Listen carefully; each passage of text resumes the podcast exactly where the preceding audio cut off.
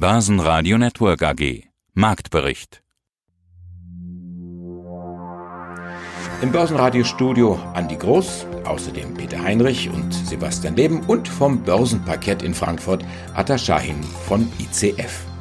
Sie hören im Marktbericht Dr. Franz Richter, CEO von Süß Microtech, zu den Jahreszahlen und zum Ausblick, Zinsexperte der Commerzbank Christoph Rieger zum Crash und Volatilität im Anleihenmarkt, außerdem Adidas Pressesprecher Jan Runau erbittet um Entschuldigung für den PR-Gau um Mietzahlungen, LBBW-Chefvolkswirt Uwe Burkhardt erwartet fürchterliche Verwerfungen am US-Arbeitsmarkt und IG-Marktanalyst David Yusuf zum größten Intraday-Anstieg im Ölpreis. Alle Interviews hören Sie in voller Länge außerdem auf börsenradio.de oder in der Börsenradio-App. Großes Thema am Freitag war der US-Arbeitsmarkt. Die Zahl der Beschäftigten in den USA außerhalb der Landwirtschaft brach um über 700.000 ein. Die Arbeitslosenquote kletterte von 3,5 auf knapp 4,5 Prozent. Die Anleger hatten mit schlimmen Zahlen gerechnet, nachdem die Erstanträge am Vortag bereits extrem in die Höhe geschnellt waren. Daher blieben große Kursschwankungen zunächst aus. Der DAX beendet den Handel bei 9.526 Punkten, ein Abschlag von einem halben Prozent. Mein Name ist Atakan Schein, ich bin hier zuständig für die derivativen Produkte an der Börse Frankfurt.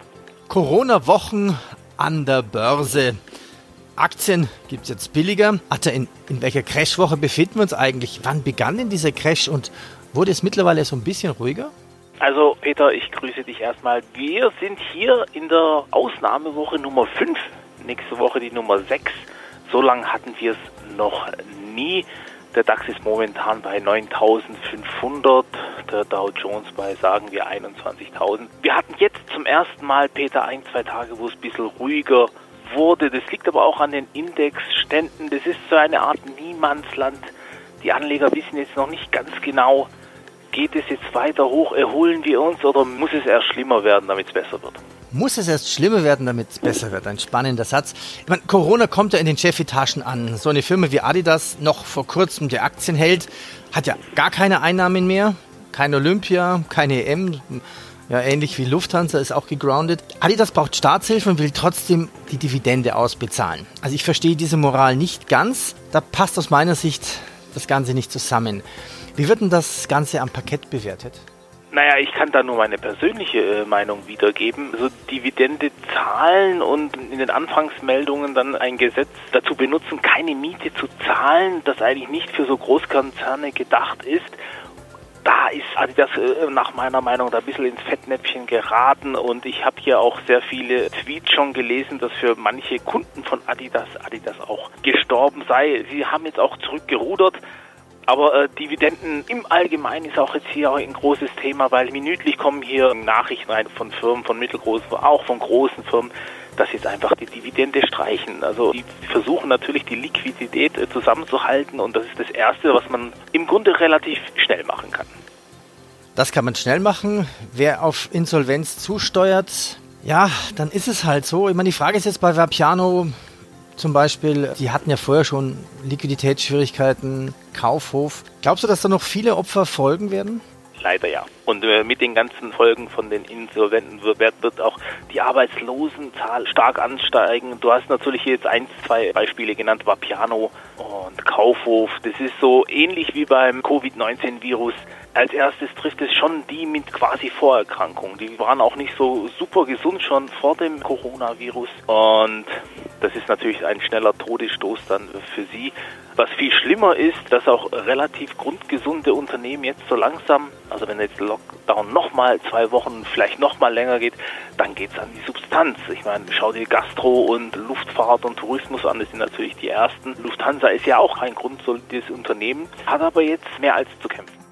Ja, einen guten Tag wünsche ich, liebe Zuhörer. Mein Name ist David Yusuf. Ich bin Analyst beim Online-Broker IG und dem Research-Portal DLFX und von uns erhalten Sie tagesaktuelle News zu den wichtigsten Märkten, darunter natürlich auch den Ölpreis und den in wichtigen Indizes wie dem DAX. Corona-Crash-Wochen. Kaufen Sie jetzt ein. Jetzt gibt's vielleicht Schnäppchen. Das nachfolgende Interview wird Ihnen präsentiert von Corona Pandemie Worldwide Corporation. Ja, wenn es nicht so bitter ernst wäre, könnte man fast darüber schmunzeln. Jetzt sind wir schon in der fünften Crashwoche. Starten wir mit dem Öl. Warum ist denn der Preis so nach oben geschossen? Ja, Öl wird ja in der Regel sehr oft von, ja, sagen wir mal, artifiziellen Faktoren bestimmt und insbesondere gestern haben wir ja, soweit ich verstanden habe, den größten Intraday-Anstieg gesehen im Ölpreis, sowohl im Brent als auch im WTI-Preis. Grund war ein einfacher, das heißt, Trump hatte getweetet, dass Saudi-Arabien und Russland sich eventuell darauf einigen könnten, in Kürze eine Produktionskürzung in Höhe von ungefähr 10 Millionen Barrel pro Tag, also sich darauf zu einigen. Ob das aber wirklich so kommt, sei mal dahingestellt. Also das heißt auch kurze Zeit später, wie erwartet, hat Saudi-Arabien dann selbst bestätigt, dass diese Angabe wohl etwas übertrieben war. Nichtsdestotrotz hat das erst einmal geholfen, vor allem weil wir schon auf sehr tiefen Ständen waren und wir eventuell jetzt auch viele Bottom-Pickers quasi in dem Markt haben. Das haben wir ja im Aktienmarkt gesehen, auch in den letzten zwei, drei Wochen. Aber das ist auf jeden Fall erst einmal ein kurzfristiger Impuls gewesen. Ob er wirklich nachhaltig ist, das müssen wir dann abwarten und schauen, es, wie es jetzt aktuell aussieht ist, dass die OPEC für Montag dann ein Treffen einberufen hat und da will man eben Gespräche führen. Das Problem ist, dass diese Angabe von 10 Millionen Barrel tatsächlich gemäß vieler Bankanalysten, auch Rohstoffanalysten zu hoch gegriffen ist. Man hält es für ziemlich unrealistisch, dass wirklich nur Saudi-Arabien und Russland gewillt sind, so viel zu kürzen, geschweige denn, ob das überhaupt realistisch wäre, so viel zu kürzen. Das heißt, man erwartet, dass viele andere Länder mitziehen sollten oder müssten, aber da ist auf jeden Fall noch ziemlich unklar, ob diese Länder alle mitmachen würden bei diesen Kürzungen. Mein Name ist Uwe Burkhardt. Ich bin seit April 2013 Chefvolkswirt der viertgrößten Bank in Deutschland, der Landesbank Baden-Württemberg. 15 Millionen Arbeitslose, mit der Zahl rechnen Sie in den USA. Sie sagten, Sie befürchten furchtbare Zahlen. Die Wirtschaft schrumpft in den USA 5 Prozent, 7 Prozent in Deutschland, in Europa. Und das bei einer Prognose, ein Shutdown von zwei Monaten, wo noch keiner genau sagen kann, ob das dann wirklich nicht doch wieder verlängert wird. Ölpreis, der im Keller ist, der uns auch wieder entsprechende Schwierigkeiten macht. Notenbanken, die Billionen und Aberbillionen in den Markt pumpen, wo Sie als Chefvolkswirt der LBBW sagen, ich bin nicht so ganz sicher, ob das reicht. Das müssen wir abwarten. Was sagen Sie als Leiter des Research Team Ihren Aktienexperten oder Marktexperten, wie die sich jetzt momentan aufstellen sollen? Ja, zunächst geht es jetzt erstmal darum, ganz pauschal und ganz platt den Unternehmen das Überleben zu sichern. Wie Sie vorher schon sagten, es sind alle Branchen betroffen, nicht nur die Produktion, sondern auch das Dienstleistungsgewerbe und das ist ein Novum. Und deshalb gilt es erstmal hier Stabilität zu sorgen. Dazu haben die Rettungsprogramme der verschiedenen Regierungen in Europa, auch in den USA, einen großen Schritt beigetragen. Der zweite wesentliche Stabilisierungsfaktor waren die Notenbanken, EZB und amerikanische Fed, die hier auch entsprechend großzügig Unternehmensanleihen ankaufen im Investment Grade. Das ist schon mal ein ganz guter Punkt, dass eben dieses Überleben in der Breite nicht mehr angezweifelt wird. Und jetzt muss man natürlich schauen, was machen die Dividenden? Es werden reihenweise gerade Dividendenankündigungen von Unternehmen wieder gestrichen und die Aussichten fürs nächste Jahr sind eher vage. Klar, woher soll man es denn auch so genau wissen? Das heißt, auch da die Gewinnerwartungen werden sehr unsicher sein, sehr vorsichtig sein und damit natürlich auch die Frage der Bewertungen entsprechend hinterfragt werden müssen. Alles zusammengenommen, glaube ich, wenn man eine gewisse Perspektive hat, wann die Wirtschaft wieder anläuft, wie stabil das Ganze dann auch ist, wird sich auch hier eine Normalisierung einstellen. Bis dahin sind externe Faktoren, die es treiben. Die Statistik der Neuinfektionen, die Statistik der Todesraten, die Notenbankaktionen, die politischen Aktionen. Also all das, was letztendlich Börsianer so gar nicht haben wollen. Überraschungen, die gut sind und die schlecht sein können. Und das natürlich in nicht vorhersehbarer Weise. Von daher ist es für die nächsten Wochen gut, wenn man eine gewisse Regelmäßigkeit hat im Investment.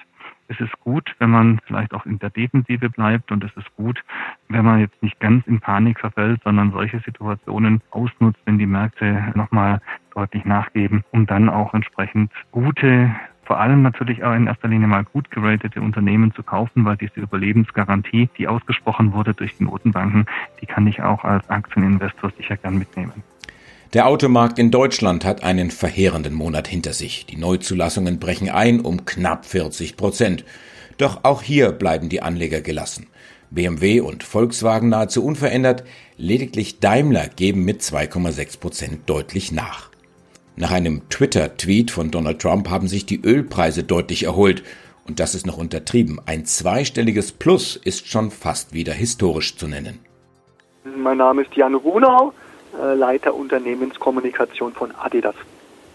Was gibt es zu besprechen? Ziemlich lange Liste. Kurzarbeit, Staatshilfen, Dividende, Einstellung der Mietzahlung und dann eine Entschuldigung.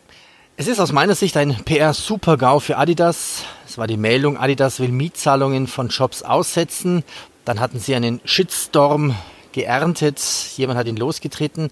Wir hatten ja schon am Sonntag Kontakt, dann wollten wir am Montag ein Interview machen. Dann hatten sie quasi zu viel zu tun.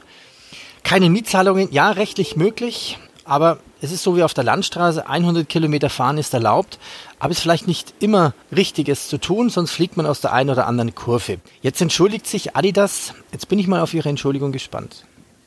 Ja, da brauchen Sie ja nicht so gespannt sein, weil ich glaube, wir haben uns ja sehr deutlich und sehr öffentlich entschuldigt bei, bei den Menschen in Deutschland, auch mit äh, großen Anzeigen, großen überregionalen Tageszeitungen äh, die dann am, am Donnerstag entschieden, äh, erschienen sind. Haben wir ja mitbekommen, dass die Menschen enttäuschter von Adidas sind und dafür haben wir uns auch entsprechend entschuldigt. Wir wissen natürlich, dass wir da Vertrauen verspielt haben, das ist uns klar, aber wir werden natürlich alles daran setzen, äh, dieses Vertrauen wieder zurückzugewinnen. Wie ist denn die finanzielle Lage bei Adidas? Produktion, China, Kunden, keine Olympiade, kein Fußball. Hat, haben Sie überhaupt Einnahmen? Also die Krise trifft uns wie viele andere Unternehmen auf der Welt auch schwer bei Adidas. Das kann man an ein paar Fakten festmachen.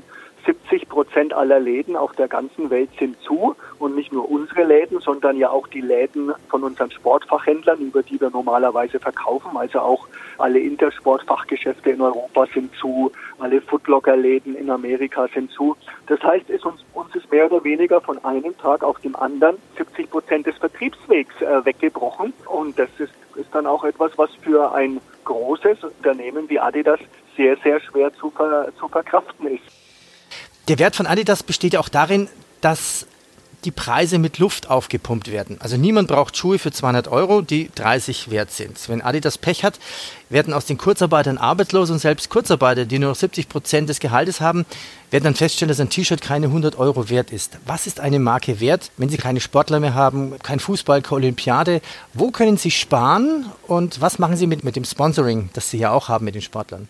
Naja, jetzt hoffen wir ja wie alle, dass diese Krise auch äh, möglichst, also eher später als, äh, als früher, äh, natürlich äh, eher früher als später, Entschuldigung, überwunden ist und dass dann auch unser normales Geschäft weitergehen kann, weil ich glaube, jeder Sportfan sehnt sich aktuell, dass er wieder seinen Sport ohne Einschränkungen machen kann, dass er in sein Fitnessstudio gehen kann, dass er sich mit Freunden zum Sport treffen kann, äh, dass er in seiner Fußballmannschaft wieder spielen kann. Und natürlich freuen wir uns doch auch alle, wenn wieder Fußball gespielt werden kann, wenn wieder große Sportereignisse äh, tatsächlich stattfinden werden. Weil ich glaube, das kann sich ja noch niemand so richtig vorstellen, dass dann der ganze Sommer auch ohne Sportveranstaltungen über die Bühne gehen wird. Wimbledon ist abgesagt, die Europameisterschaft ist auf 2021 verlegt, die Olympischen Spiele in Tokio sind auf 2021 verlegt und, und, und. Also ich glaube, freuen wir uns doch alle schon auf den Tag, an dem das, äh, dem das alles wieder möglich ist. Und natürlich ähnlich wie uns das Geschäft weggebrochen ist,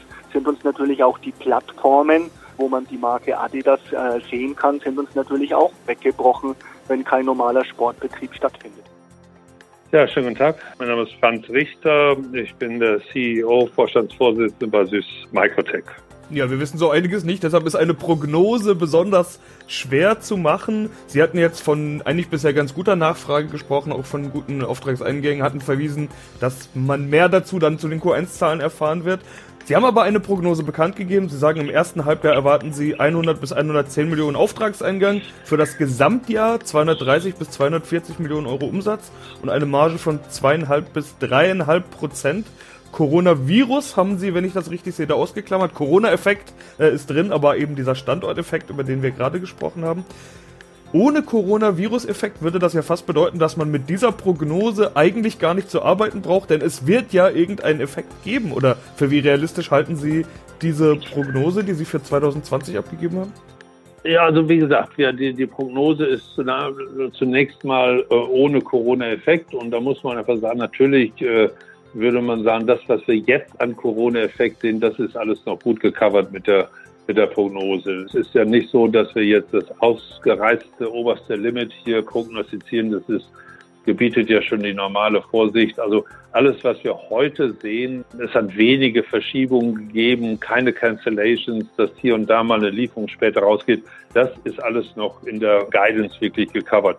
Was man einfach da anmerken muss, dass wenn jetzt eine tiefe Rezession kommt, wenn, ich sag mal, wirklich äh, Ausgangssperren komplett und ich will jetzt gar kein Horrorszenario aufmalen, aber dass das ja einfach nicht vorherzusehen ist und da muss man dann entsprechend dann das korrigieren. Aber das, was wir heute sehen, wenn es jetzt auf dem Niveau bleibt, dann würde ich sagen, momentan sage ich, Corona hat bei uns noch keine nennenswerten Auswirkungen. Christoph Rieger, Leiter der Zins- und Credit-Strategie bei der Commerzbank.